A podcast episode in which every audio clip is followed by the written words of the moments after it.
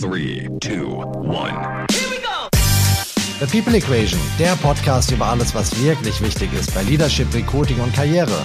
Mit Paul Taff, Jens Arzleben und Michael Hetschwig.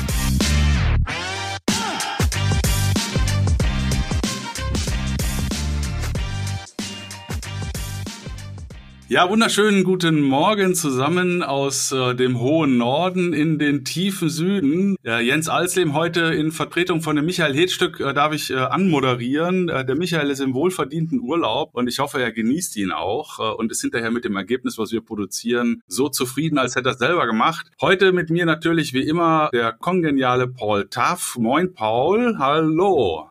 Guten Morgen from the center of the universe in Manhattan, Frankfurt am Main. Naja, ich sag mal so, wenn man die Entfernung Hamburg-Wien ne, nimmt, dann bist du vielleicht da irgendwo in der Mitte, aber ansonsten würde ich mal sagen, das mit dem Zentrum diskutieren wir nochmal. In Wien sitzt der liebe Dr. Markus Ebner. Einen herzlichen Gruß, lieber Markus. Servus. Hallo Jens und vielen Dank für die Einladung. Ja, ganz herzlichen Dank, dass du dir die Zeit nimmst. Du weißt ja, ich bin ein großer Fan von dir und dem, was du tust. Du bist ein sehr gut äh, gebuchter, hochbeschäftigter Mensch und insofern weiß ich deine Zeit, äh, die du uns schenkst, sehr zu schätzen. Der Dr. Markus Ebner ist derjenige, der das Thema positive Psychologie in unseren Breitengraden nach vorne pusht. Er ist äh, Begründer des äh, Positive Leadership Perma-Lead Modells. Da werden wir nachher einiges äh, zu sagen. Hat zahlreiche Fachbücher und Publikationen veröffentlicht und ist eigentlich im ersten Leben Psychologe, hat auch promoviert in Wirtschafts- und Organisationspsychologie und ja, ist vom Weltdachverband für positive Psychologie 2021 mit dem Research to Practice Award. Wie sagt man, ausgezeichnet worden, Entschuldigung. Also insofern äh, weiß er, wovon er spricht. Und das Thema positive Psychologie, das wird er jetzt auch mal ein bisschen definieren. Was bedeutet das vor allen Dingen im Arbeits- und im Führungskontext? Lieber Markus, äh, sag gerne aber noch ein bisschen was zu dir. Warum machst du, was du tust? Und ich hoffe, du hast äh, so viel Spaß an den Themen, äh, wie du immer einforderst, dass man an der Arbeit haben sollte. Ja, danke Jens. Sehr gerne natürlich. Also ich beschreibe mich immer so als Hybrid zwischen Wissenschaft und Praxis. Was ja sehr lange passiert ist innerhalb auch der Organisationspsychologie, ist, dass es diesen reinen Wissenschaftszweig gab, wo geforscht wurde, wo Modelle entwickelt wurden, wo überwiegend uh, peer-reviewed publiziert wird, auch übrigens, und es darum geht, dass man die Wissenschaft weiterbringt. Und man muss sagen, leider hat sich gar nicht so viel aus diesen wissenschaftlichen Erkenntnissen in die Praxis umgeschlagen. Wenn man Praktikerinnen und Praktiker fragt, dann ist die Frage, was mache ich morgen mit der Frau Meier? Und wenn ich die Wissenschaft frage, dann sagt die Wissenschaft, wie hoch ist die Interkorrelation zwischen den Items. Und da hat sich über doch einige Jahrzehnte, muss man sagen, eigentlich haben sich die Wege auseinanderentwickelt. Ich mag beides. Ich finde beide spannend und das ist der Teil, den ich auch ein Stückchen weit als meine Sinnhaftigkeit meines Berufs sehe, so einen Mittelweg zu finden und wissenschaftliche Erkenntnisse sehr nahe an der Praxis mir anzusehen und daraus praktische, konkrete Anregungen abzuleiten. Das ist so meine Aufgabe als Wissenschaftspraktiker. Ich unterrichte in Wien auch am Institut für angewandte Wirtschafts- und Organisationspsychologie. Da ist schon das Wort angewandte drinnen. Also wo es wirklich darum geht, in die Anwendung zu gehen und weniger in die Theorie-Weiterentwicklung. Ganz konkret arbeite ich selbst auch als Trainer, als Coach, als Vortragender in der Praxis mit Führungskräften. Das heißt, sehr nahe am Puls äh, von dem, worüber ich im wissenschaftlichen Bereich auch meine Daten sammle und äh, die Daten auswerte. Also es ist keine Esoterik und es ist kein Hokuspokus äh, und es hilft tatsächlich in der Führung. Äh, was ist denn aus deiner Sicht der Beitrag der positiven Psychologie im Kontext von Führung? Also ich finde, die positive Psychologie hat insgesamt in den Führungsbereich schon noch einmal einen besonderen Fokus dazugegeben, weil die positive Psychologie ja vom Ursprung her die klassische Psychologie und als klassische Psychologie bezeichne ich jetzt mal die klinische Psychologie ergänzt. Die Psychologie hat sich, und das ist ja ganz wichtig, sehr lange damit beschäftigt, warum leiden Menschen, wie diagnostiziere ich psychische Leiden und wie kann ich Menschen dabei unterstützen, die in einer leidenden Situation sind. Sie hat sich aber herzlich wenig damit beschäftigt, was Menschen glücklich macht. Wir hatten ganz lange in der Psychologie nicht mal die Möglichkeit, Glück in irgendeiner Form überhaupt zu messen im Sinne von ein gemeinsames Verständnis, was das denn sein könnte. Die Psychologie war dort zu Hause, wo Menschen leiden, im Organisationskontext zum Beispiel, welche Burnout-förderlichen Faktoren gibt es in Organisationen, aber sie war nie da, wo Menschen überdurchschnittliche Leistungen gebracht haben oder überdurchschnittlich sich engagiert haben, um herauszufinden, welche Rahmenbedingungen braucht es denn, dass dieser Bereich hier auch erfüllt wird. Also zumindest bei Weitem nicht in der Intensität, wie mit der sich die Psychologie mit dem Leidensteil beschäftigt hat. Und da finde ich es sehr schön, als der Begründer der heutigen positiven Psychologie, Martin Seligmann, vor rund 25 Jahren diesen großen Anstoß gegeben hat der positiven Psychologie, hat er ja explizit das Wort ergänzt verwendet. Also die positive Psychologie soll eine Ergänzung sein. Es ist nicht das positive Denken der 70er Jahre, sondern eher der Blick auf die Ganzheitlichkeit des Menschen. Also das zu sehen, was nicht so gut läuft, aber auch genau das zu sehen, was überdurchschnittlich gut läuft. Und wenn ich mich daher jetzt im Bereich von Organisationen mit der Frage nach Exzellenz beschäftige, also was macht Organisationen exzellent, dann ist die positive Psychologie eine tolle Bereicherung, weil ja der Fokus hier auch ist, was unterscheidet denn beispielsweise exzellente Organisationen von durchschnittlichen Organisationen? Und das passt natürlich, wenn ich sage, ich möchte als Organisation, als Team exzellent sein. Ja, da, da sagt natürlich der, äh, der alte Führungsprofi Paul Taff, äh, Exzellenz ist gut, oder? Nee, absolut, absolut. Mich, mich würde interessieren, Markus, vielen Dank für deine Erläuterung oder deine Intro. Warum hat man sich auf das Negative konzentriert und das, und das Positive außen vor gelassen aus deiner Sicht? Ist das ein kultureller Aspekt? Könnte ich mir jetzt vorstellen, als Ausländer in dieser wunderschönen Kultur hier in Zentraleuropa? Naja, also ich glaube, dass das mehrere Ursachen hat. Das eine ist ja, dass der Ansatz ja nicht mal aus Zentraleuropa kommt, sondern eigentlich aus Amerika, wie sehr vieles. Aber die Amerikaner kennen ja meistens nur Positives, Markus. Weißt du ja. Ja, allerdings, allerdings spannenderweise nicht, wenn es darum geht, Mitarbeitende zu führen. Und hier sehe ich ja die Psychologie oder sehe ich die Psychologie aus der früheren Sichtweise ja nicht anders wie die Medizin. Kein Mensch würde zum Arzt gehen und sagen, wissen Sie, ich bin überdurchschnittlich gesund und weiß nicht warum, bitte helfen Sie mir das herauszufinden. Sondern Menschen gehen zum Arzt oder zur Ärztin, weil sie leiden. Somit ist die Medizin fokussiert auf was macht Menschen leidend und wenn ich kein gesundheitliches Problem habe, dann quasi bin ich kein Grund für eine Ärztin oder einen Arzt. Diese Position hat auch die Psychologie eingenommen, natürlich.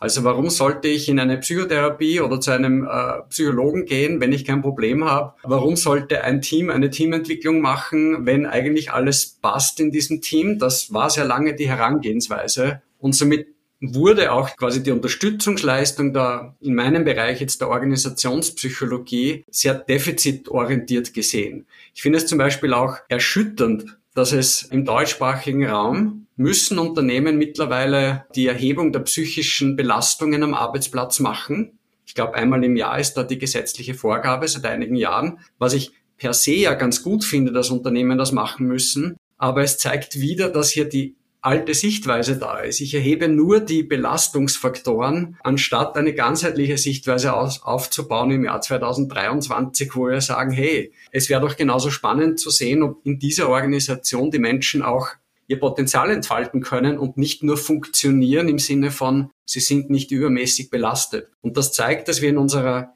Denkweise eigentlich diese Logik gar nicht so drinnen haben, dass wir das fördern, was überdurchschnittlich gut sein könnte. Also an, an der Stelle vielleicht auch äh, im Kontext Excellence. Ich war ja letzte Woche mit Jens zusammen bei einem Event von Finance Magazine für Young Professionals, was mich sehr imponiert hat auch. Und äh, man stellt fest, und ich glaube, das ist eine Herausforderung für uns, auch die etwas ältere Generation, wie, wie wir es sind, ist einfach mal eine holistische Verständnis zu bekommen äh, für unsere Mitmenschen, wie sie ticken, was motiviert sie, was motiviert sie nicht. Und wir sind dessen, glaube ich, sehr bewusst, dass die neue Generation, die sogenannte Generation Z, dass die andere Ansprüche haben, als in der Vergangenheit üblich war. Das heißt nicht, dass die faul oder nicht motiviert sind. Das heißt, man muss sie nur anders äh, führen. Und das ist ein Thema, glaube ich, unheimlich relevant. Ich finde die, dieser Satz von Tim Cook von Apple sehr gut, als er gesagt hat, we should hire people to tell us what to do, not the other way around, ja. Uh, und das versuche ich in uns, in unserer Firma zu praktizieren und erlebe sehr positive Dinge damit. Es macht wahnsinnig Spaß, junge Menschen in mein Team zu haben und, und von denen auch zu lernen und vor allen Dingen lernen zu wollen, ist etwas, was mich immer motiviert hat. Ja, das ist vielleicht auch an der Stelle äh, mal ein ganz guter Punkt, um äh, das, äh, die Methode, die du da entwickelt hast, äh, auch mal ein bisschen äh, näher zu beleuchten, weil äh, ich ja auch ein absoluter Verfechter davon bin, dass wir individuell und situativ führen müssen und da eben dieses äh, Modell, was du entwickelt hast, äh, auch bei der jüngeren Generation geradezu hervorragend angenommen wird. Ne? Vielleicht kannst du da mal ein bisschen auch den, den Weg beleuchten, den du gegangen bist, äh, seit du dich mit diesen Themen beschäftigst und wo jetzt der aktuelle Stand der Wissenschaft auch ist in dem Bereich. Da möchte ich mich gleich zu Beginn ein bisschen in Bescheidenheit üben. Das Muttermodell äh, stammt von Martin Seligmann, der der Begründer der positiven Psychologie ist. Der hat sich nämlich damit beschäftigt, welche Rahmenbedingungen braucht es denn eigentlich, also generell jetzt gar nicht im Bereich von Unternehmen oder Organisationen, dass Menschen ihre Stärken entfalten. Und was er definiert hat, ist dieses PERMA-Modell. Und jeder Buchstabe von PERMA steht für ich sage es jetzt ein bisschen metaphorisch, für eine Zutat zur Nährstofflösung, die Menschen offensichtlich brauchen, dass sie ihr Potenzial entfalten. Also meine Long Story very short zu machen. P steht für positive Emotionen. Das E von PERMA steht für Engagement, damit ist gemeint, sich einbringen zu können und sich im Sinne des Wortes auch engagieren können. R steht für Relationships, die Qualität der Beziehung der Menschen, mit denen man sich umgibt. M steht für Meaning, Meaning ist erlebte Sinnhaftigkeit und A steht für Accomplishment. Und Accomplishment ist das bewusste Wahrnehmen von Erreichen von Zielen beziehungsweise Teilzielen. Und äh, Seligman beschreibt eben in seinem Perma-Modell ganz generell fürs Leben, wenn diese fünf Zutaten bei Menschen ausreichend vorhanden sind, dann haben sie ein sehr hohes Wohlbefinden und das führt dazu, dass sie ihr Potenzial entfalten. Das, was wir gemacht haben in Wien ist, wir haben diese Idee umgelegt auf Organisationen, also ganz konkret auf Führung. Und das, was mich interessiert hat, war, wenn Führungskräfte ganz gezielt dafür sorgen, durch ihr Verhalten, dass diese fünf Elemente, also diese Perma-Elemente am Arbeitsplatz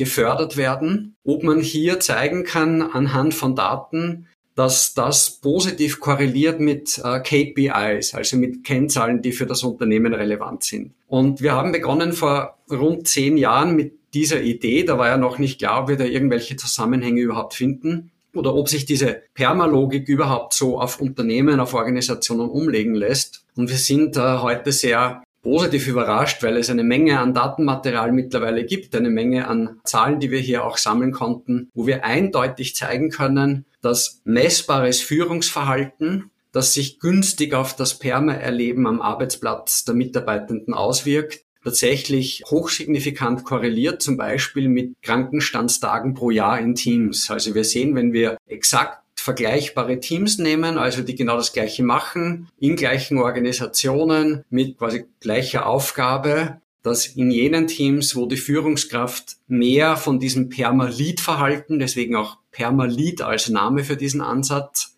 mehr von diesem Verhalten zeigen, dann sehen wir, dass in diesen Teams die Krankenstandstage signifikant geringer sind. Oder wir haben uns angesehen im Einzelhandel, exakt vergleichbare Filialen, also genau gleiche Produkte, genau gleicher Tag gemessen, haben insgesamt 13.000 Kassabons ausgewertet. Also wie viel haben die Kundinnen und Kunden eingekauft pro Einkauf? Und haben dann die Mitarbeitenden ihre Führungskräfte bewerten lassen anhand von diesem Permalit-Verhalten, haben das dann geteilt, quasi unsere Stichprobe in zwei Gruppen, nämlich jene Filialen, die von ihren Führungskräften mit eher geringerem Perma bewertet wurden und jene, die eher höher bewertet worden sind und sehen hier, dass es hier Zusammenhänge gibt und zwar auch hochsignifikant, dass in jenen Filialen, wo die Führungskraft mehr für dieses Permalit sorgt, dass das dazu führt oder dazu führt, man kann es nicht kausal interpretieren, aber dass das definitiv dann die Organisationen sind, wo die Kundinnen und Kunden auch mehr einkaufen. Wir haben es tatsächlich für einige Unternehmen auch im Längsschnitt uns angesehen. Allerdings äh, sind das Zahlen, die wir nicht publizieren dürfen oder noch nicht publizieren dürfen, weil das ja Zahlen aus den Unternehmen sind, wo die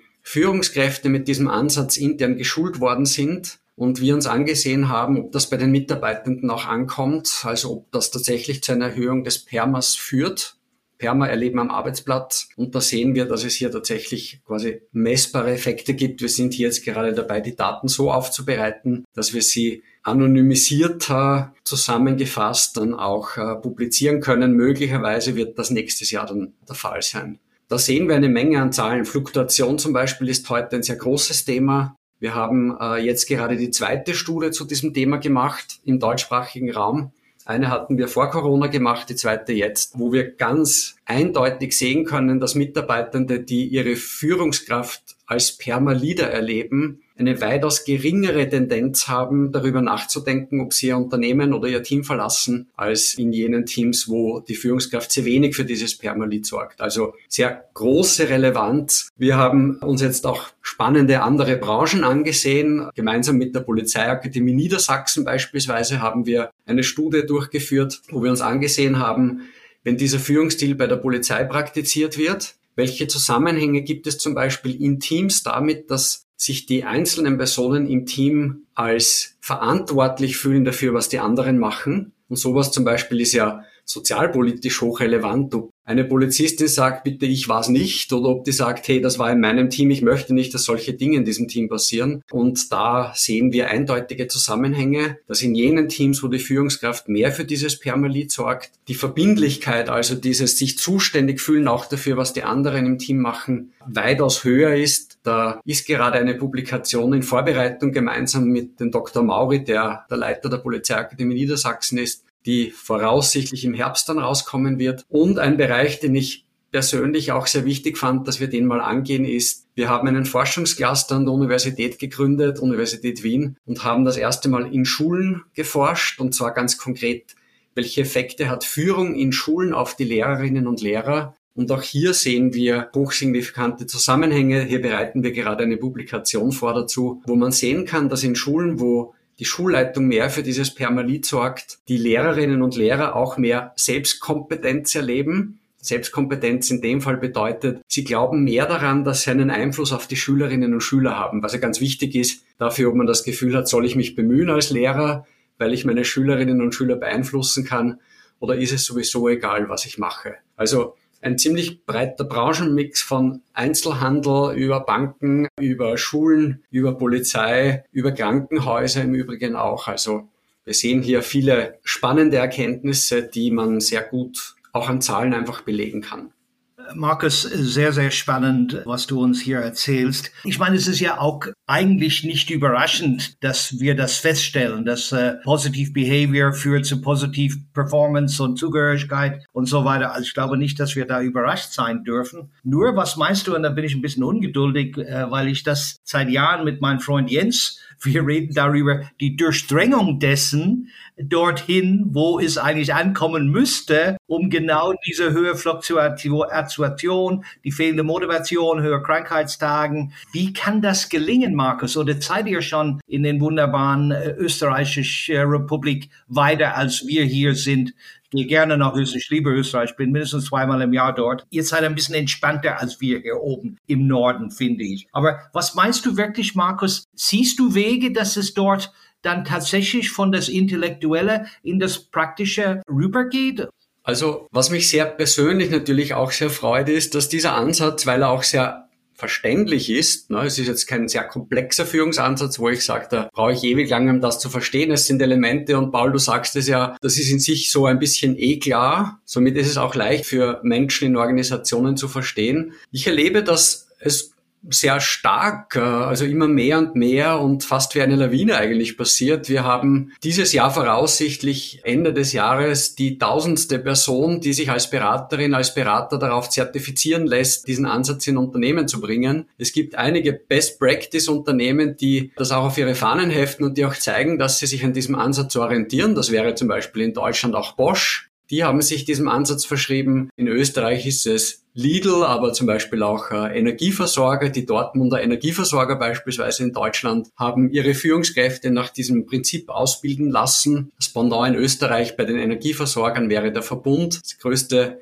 Energieunternehmen in Österreich. Also es gibt schon eine Menge an Organisationen, IKEA zum Beispiel, DM, um nur einige Beispiele zu nehmen, die diesen Ansatz in ihr Führungskräfteprogramm integrieren und somit Führungskräfte auch darauf zu sensibilisieren, dass es nicht nur wichtig ist, die Organisation zu managen und quasi am Standard zu führen und Rückmeldungen zu geben, was passt denn noch nicht zwischen dir und der Job Description, die du hast, sondern wie kann ich denn als Führungskraft dafür sorgen, dass wir hier eine Nährstofflösung haben, die sich an diesen Perma-Faktoren aus diesem Perma-Modell von Martin Seligmann eben orientiert. Und das können ganz einfache Dinge sein, wie zum Beispiel sowas wie, wie gestalte ich meine Meetings? Einerseits von den Rahmenbedingungen her als von den Inhalten. Beispiele, die zum Beispiel Führungskräfte daraus mitnehmen, ist, ich kann für positive Emotionen bei einem Meeting sorgen, indem ich zum Beispiel dafür sorge, dass es was zu trinken gibt. Das mag für manche jetzt selbstverständlich sein, aber ich sehe aus eigener Erfahrung, das ist nicht immer der Fall. Und dass Führungskräfte dann über so etwas nachdenken. Oder dass ich mir ansehe, wenn wir jetzt auf den Inhalt bei Meetings gehen, worüber reden wir denn da eigentlich? Und da zeigt sich, dass in den meisten klassischen Organisationen bei Meetings entweder über das geredet wird, was schiefgelaufen ist, oder über das, was noch zu tun ist aber ganz wenig darauf fokussiert wird in klassischen Organisationen, was haben wir denn eigentlich gut gemacht zwischen dem letzten Meeting und diesem Meeting und warum ist uns das gelungen? Und hier haben wir ein zentrales Element auch von diesem Permalid-Ansatz, das ist dieses Accomplishment, nämlich nimm dir die Zeit und den Raum, das Gelingen zu analysieren,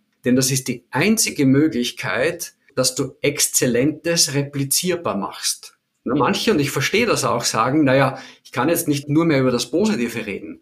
Und das geht's auch gar nicht, sondern es geht darum, auch über das Positive zu reden. Und wenn ich Exzellenz replizierbar machen möchte, weil es halt passiert ist, dann muss ich es genauso analysieren, wie ich das analysiere, was schiefgelaufen ist, um zukünftig die Wahrscheinlichkeit zu minimieren, dass etwas schief läuft. Aber das muss erst mal in unsere Köpfe und die Beispiele an Unternehmen, die ich jetzt genannt habe, integrieren das ganz gezielt in ihre Führungskräfteentwicklung, in ihre Führungskräfteausbildung, um eben Führungskräften auch diese Ideen in die Hand zu geben, dass die das auch machen. Und da gibt es schon eine ganze Menge an Best Practice Beispielen mittlerweile in Organisationen. Das finde ich natürlich gut. Ich meine, ich bin ja selbst mit amerikanischen Unternehmen groß geworden. Äh, Dell zum Beispiel. Dell galt als äh, ganz weit oben auf die Hire and Fire Liste von amerikanischen Multinationals.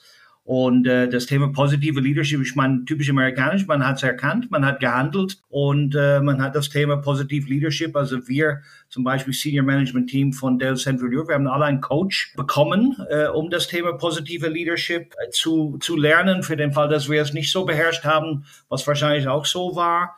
Und äh, man hat das auch gemessen. Es gab bei Dell zum Beispiel, und man kann die Amerikaner kritisieren natürlich, aber wenn sie Sachen machen, dann machen sie keine halbe Sachen, sondern machen es richtig. Es gab diese Tell Dell zweimal im Jahr, wo du als Manager beurteilt worden bist von deinem Team in diesem Kontext. Was bist du für ein Manager? Was hast du für mich gemacht? Inwieweit nimmst du Zeit für mich? Und so weiter und so weiter. Das hat man zweimal im Jahr gemacht und der Michael Dell hat dann immer persönlich äh, die Ergebnisse präsentiert bekommen und die Erkenntnisse auch für sich analysiert und an uns zurückgemeldet. Also das ist schon, das ist schon länger da. Vielleicht jetzt äh, Perma eine etwas andere Name dafür, äh, Markus. Aber die Erkenntnisse und so weiter sind da. Für mich ist immer die Frage, wie bringt man das im Einklang, wenn großer Druck im System ist, ja, was ja heutzutage der Fall ist. Dann auf einmal werden die Pläne komplett, provoziere jetzt ein bisschen, aber Tendenz, die Pläne werden umgeschmissen, der Manager sagt, wir müssen jetzt liefern, egal was, und dann wird alles auf den Haufen geworfen und äh,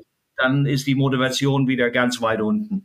So ist es, ja. Aber ich glaube, das ist jetzt ein Thema, das trifft jetzt nicht nur auf die Positive Leadership Logik zu, sondern generell auf Führung. Wenn ich eine Organisationskultur aufbaue, die wie Feuerwehr funktioniert, und mit Feuerwehrkultur meine ich jetzt eben dieses Achtung, Achtung, hier brennt, es müssen jetzt alle funktionieren. Es gibt eine Person, die sagt, so machen wir und jeder muss hier funktionieren macht Sinn tatsächlich, wenn es einen Notfall gibt, wie zum Beispiel eben für so Einrichtungen wie die Feuerwehr. Wenn ich aber eine Organisation nach dieser Kultur aufbaue und sage, bei uns passiert regelmäßig Feuerwehr und keiner weiß warum, und wenn ich Feuerwehr spiele, dann schmeißen wir alles andere über den Haufen, dann wird das mittelfristig oder auch langfristig ganz sicher, aber schon alleine mittelfristig dazu führen, dass die Menschen in der Organisation natürlich auch weniger bereit sind, sich auf Führungsansätze einzulassen, die auf Nachhaltigkeit bauen. Das kann ich auch absolut gut verstehen. Und Paul, das, was du beschreibst, beschreibt ja auch manchmal das Problem von Organisationen. Da kommt innerhalb von zehn Jahren das gefühlt zwölfte Management und die fragen sich dann, ja, warum machen unsere Mitarbeitenden nicht das, was wir wollen? Ja, weil sie zwölfmal in den letzten zehn Jahren erlebt hat, dass einmal der Wind aus der Seite kommt und einmal der Wind aus der Seite und immer sollen sie so tun, als ob sie daran glauben. Das ist ein Problem, das Organisationen haben, die auf so eine Schnelllebigkeit bauen. Positive Leadership hat diesen Fokus nicht, sondern Positive Leadership hat nachhaltige Organisationskultur im Fokus. Das ist jetzt mal ein ganz wichtiger Punkt äh, aus meiner Sicht. Ich sage den Leuten, mit denen ich arbeite, immer, überlegt euch gut, ob ihr das einführt, also auch, auch äh, klar macht, äh, dass ihr euch an dieser Methodik ausrichten wollt, inklusive der Messinstrumente, die damit einhergehen, weil es ist ein Versprechen an die Leute. Führung ist ja eine Haltung und wenn ich jetzt plötzlich hingehe und sage, ab sofort sind uns als äh, Führungsebene eins eure Stärken, eure Werte, euer Wohlbefinden wirklich wichtig. Und dann äh, tatsächlich äh, die Leute anfangen, Hoffnung zu kriegen, dass sie wirklich gesehen werden in ihrer Individualität. Und dann wechselt der Chef und dann kommt äh, jemand, der äh, diese Methode äh, für den totalen Firlefanz hält. Ja, so ein Weichspüler-Gequatsche, äh, man muss die Leute hart rannehmen, weil es sind harte Zeiten. Dann backfeiert das natürlich extrem, weil dann natürlich die Frustration in der Belegschaft, ich glaube, auch wirklich nachhaltig ist. Wie kann man es, und deswegen meine Frage, und ich arbeite ja nur mit Führungsebene 1, weil ich sage, wir müssen von oben die Haltung äh, zumindest schon mal sicherstellen, damit wir durch die Organisation auch eine Chance haben, das wirklich so fest zu etablieren, dass es Führungspersonen unabhängig funktioniert. Wie sind da deine Erfahrungen? Also ich glaube nicht, dass es möglich ist, dass es Führungspersonen unabhängig funktioniert, denn das würde ja Führung völlig obsolet machen. Nee, Entschuldigung, das ist, das ist, das, das auch jemand, pass auf, ich muss mich konkretisieren, dass auch jemand, der mal eine andere Haltung mitbringt als Führungsperson, nicht gleichzeitig dazu führt, dass dieses gesamte System dann wieder vernichtet wird sozusagen, sondern dass dann die Leute aus sich heraus das einfordern und dieses Permalit auch weiterleben. Also ich glaube, dass man zwei Aspekte sehen muss dabei. Das eine ist, wenn eine Organisation mal wirklich stark dieses Mindset von Positive Leadership hat, dann glaube ich, dass diese Organisation schon ein Stückchen weit, und ich betone jetzt ein Stückchen weit, nicht komplett, resistent ist gegen so kurzfristige Personen, die dann nicht mehr reinpassen. Ganz einfach, weil sich Menschen das dann nicht mehr gefallen lassen würden. Sehen wir jetzt auch bei der jüngeren Generation, muss ein bisschen kritisch sehen, diese Forschung in Bezug auf Generationenunterschiede, denn so klar ist das gar nicht, ob es tatsächlich äh, der Generationenunterschied ist oder ob nicht eigentlich alle Menschen tendenziell derzeit diese Ansprüche haben. Aber dass die sich zumindest äh, von Arbeitgebern Dinge nicht gefallen lassen und dann einfach gehen. Und das denke ich, wenn in einer Organisation mal eine bestimmte Organisationskultur da ist, die die Menschen als positiv erleben, und dann kommt jemand, der sagt, aber jetzt äh, drücke ich wieder auf die Tube und es geht nicht mehr um positive Emotionen, dass diese Person mit großer Wahrscheinlichkeit eine relativ starke Fluktuation auslösen würde oder eine stärkere Unzufriedenheit. Aber generell, wenn wir Führung damit verknüpfen, dass Führung ja auch ein Mindset vorgibt, dann sollte jede Führungskraft letztendlich die Stärke haben, eine Organisation nach ihrem Mindset auszurichten, unabhängig davon, ob wir dieses Mindset jetzt als Außenstehende positiv oder negativ finden. Nur glaube ich, dass Mitarbeitende, die mehrfach die Erfahrung gemacht haben, dass ein Mindset-Wechsel sehr schnell passieren kann, das einfach dann nicht mehr mitspielen und dann eher Verhaltensweisen zeigen, die so, ich beschreibt das immer als, ich verhalte mich unter dem Radar, also dass ich möglichst nicht gesehen werde, denn dann überlebe ich am längsten in so einer Organisation. Das heißt, ich sage aber auch meinen Widerspruch nicht offen, sondern ich sage am besten gar nichts und falle nicht auf. Nur diese Organisationen sind dann wahrscheinlich in Summe auch nicht die Organisationen, die am besten performen, sondern im besten Fall funktionieren. Und ich erlebe dann oft Führungskräfte, die sagen, ich weiß nicht, das muss doch auffallen, warum engagieren sich die Leute nicht von sich aus, man muss denen alles sagen. Und ich glaube, dass das sehr oft ein Hinweis ist, dass in dieser Organisationskultur schon Leute trainiert wurden, quasi durch das, was sie erlebt haben und das aktuelle Management einfach die Vergangenheit völlig ausblendet. Diese Leute haben etwas gelernt, nämlich am besten ist es, wenn ich nicht auffalle. Und Das ist wichtig mit zu berücksichtigen in einer Organisationskultur. Ja, lieber Markus, ich habe das so oft erlebt, so oft erlebt in der Vergangenheit, wo ich reingehe. Ich war ja früher äh, CFO bei, bei amerikanischen und auch bei Private Equity Portfolio Company Unternehmen und der Motto war Keep your head low, let's see how the new guy is. Ja, also ganz, ganz extrem. Ich habe übrigens einen Artikel am Wochenende gelesen. Ich nenne keine Namen, aber es ist, äh, es ein bisschen, glaube ich, Insider-Information ein CEO im DAX-Land Deutschland, wo die Leute entweder nicht mit ihm arbeiten wollen oder nicht mit dem arbeiten können. Ich würde sagen, das ist so die Arschkarte dann am Ende des Tages, wenn man so eine Führungskraft loslässt. Und ich glaube, jetzt du hast viel mit den äh, Führungskräften zu tun. Es gibt wahnsinnig viele, die das immer noch nicht in Anführungszeichen drauf haben, wie man die Leute abholt. Oder wenn man ein Problem hat mit einem Mensch, wo die Leistung nicht stimmt, dass man ein offenes Gespräch führt oder vielleicht sich einigt, dass man doch nicht vom Anspruch her zusammenkommt. Aber dass das nicht überall das so vor sich geht und keiner weiß, weiß, wo er steht. Ich finde, Klarheit ist auch eine ganz wichtige Tugend von einer Führungspersönlichkeit. Absolut. Also ich, äh, ich, ich gehe mal auch noch mal ganz kurz auf meine Erfahrungen in der Arbeit mit den Tools rund um Permalit ein. Was ich faszinierend finde, ist, dass, äh, und ich arbeite ja wie gesagt mit Führungsebene 1 und Management Teams, dass die sich darüber komplett neu kennenlernen. Dieses Tool führt dazu, dass äh, Teile äh, des Menschen beleuchtet werden, den man so im Arbeitskontext gar nicht wahrnimmt dass die Leute dann wirklich da sitzen und sagen, äh, wow, ah, jetzt verstehe ich dich.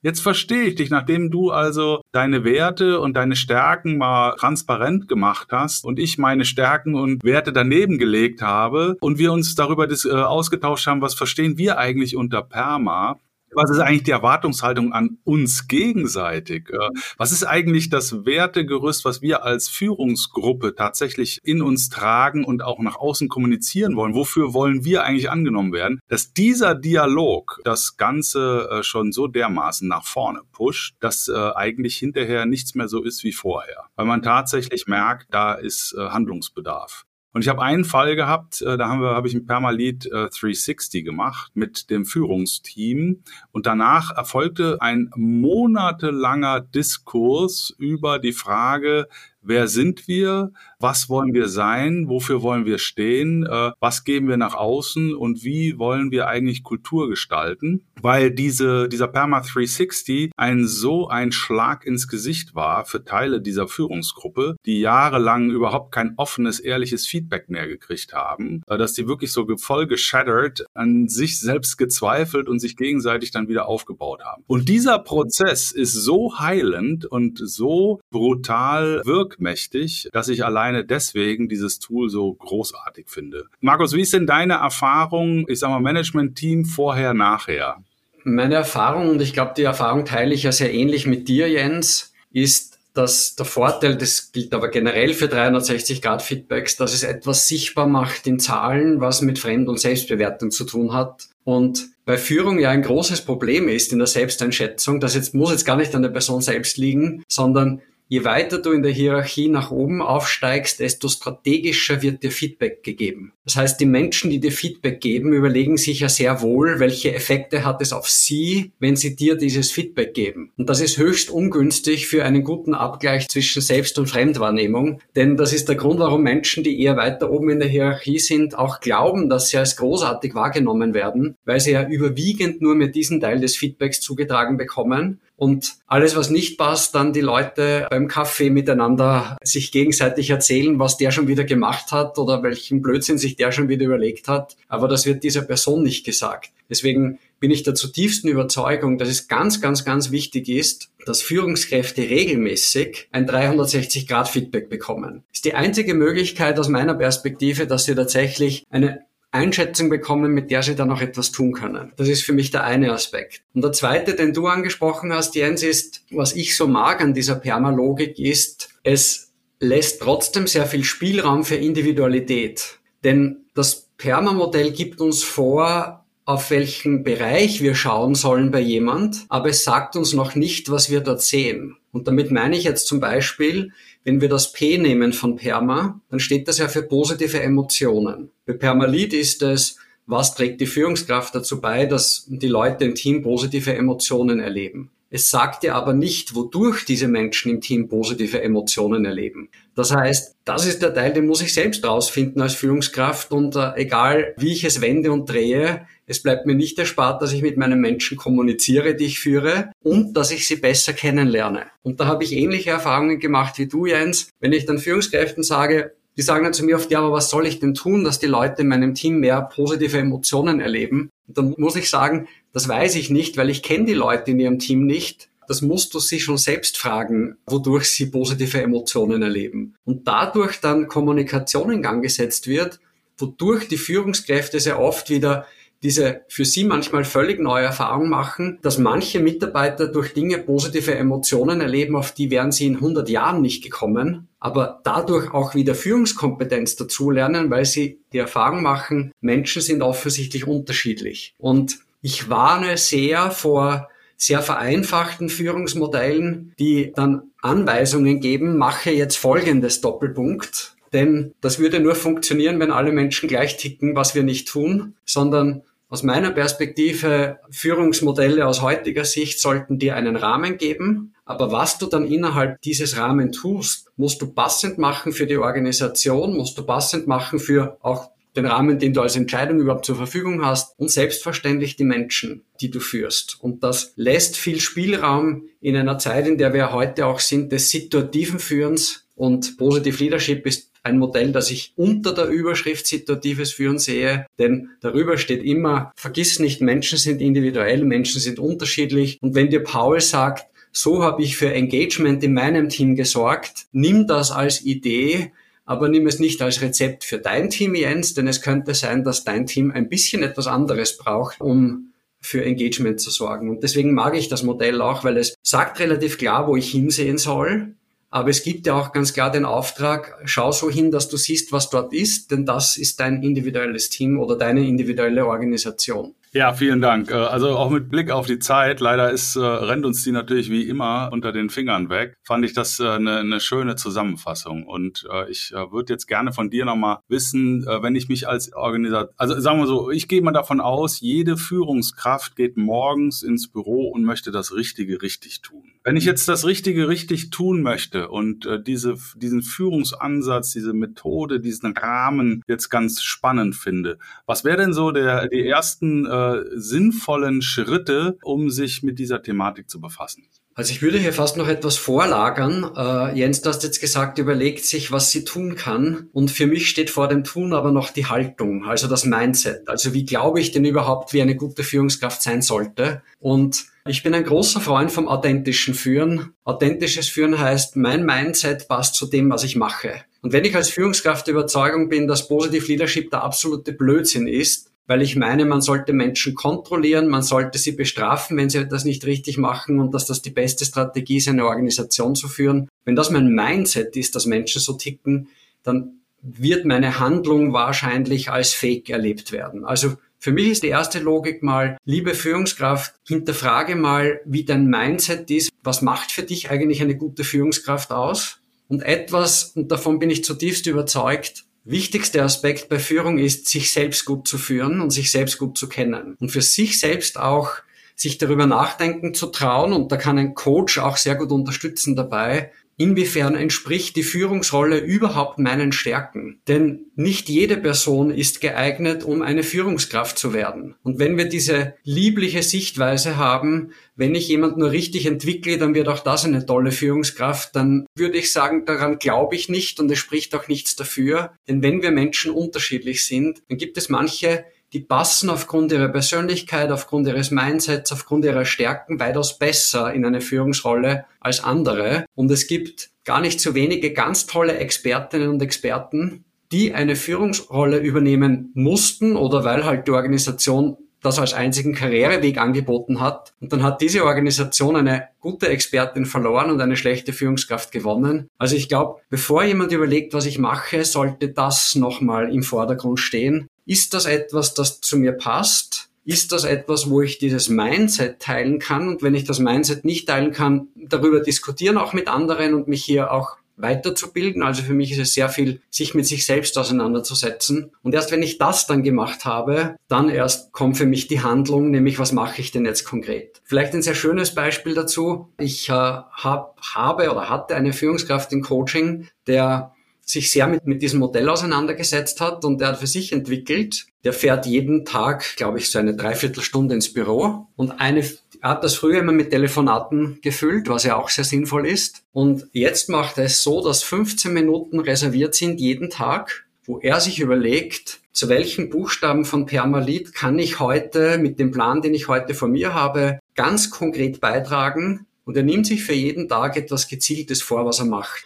Und ich durfte diese Führungskraft mittlerweile durch mehrere 360-Grad-Feedbacks begleiten. Also vom allerersten Mal eine Standardbestimmung auch aus der Fremdsicht und wenn man so möchte heute und das Schöne ist dann natürlich, wenn man sieht, er hat sich etwas vorgenommen, er setzt das um, er probiert das aus und die Mitarbeitenden nehmen das ganz eindeutig wahr. Das ist dann die Rückmeldung, die er wieder bekommt aus dem 360-Grad-Feedback, was wiederum motiviert. Und hier sehen wir eine sehr schöne Aufwärtsspirale. Jemand muss damit beginnen, mit dieser Aufwärtsspirale. Und Führungskräfte haben definitiv einen größeren Spielraum in der Regel als Mitarbeitende, das zu tun. Und somit kann ich mir ganz einfach, wenn ich ins Büro fahre, äh, mir überlegen, was kann ich denn heute neben all dem anderen, was ich tun muss, aber was kann ich ganz gezielt dazu beitragen, um einen dieser fünf Buchstaben heute besonders zu gießen, so wie eine Gärtnerin oder ein Gärtner? Und dann mal schauen, was passiert, wenn ich das mache. Also ganz einfach, dazu muss ich nicht ein Studium absolvieren. Ich glaube, das schafft auch jeder. Also vielleicht an der Stelle, Jens, ich weiß, die Zeit rennt weg, wie immer.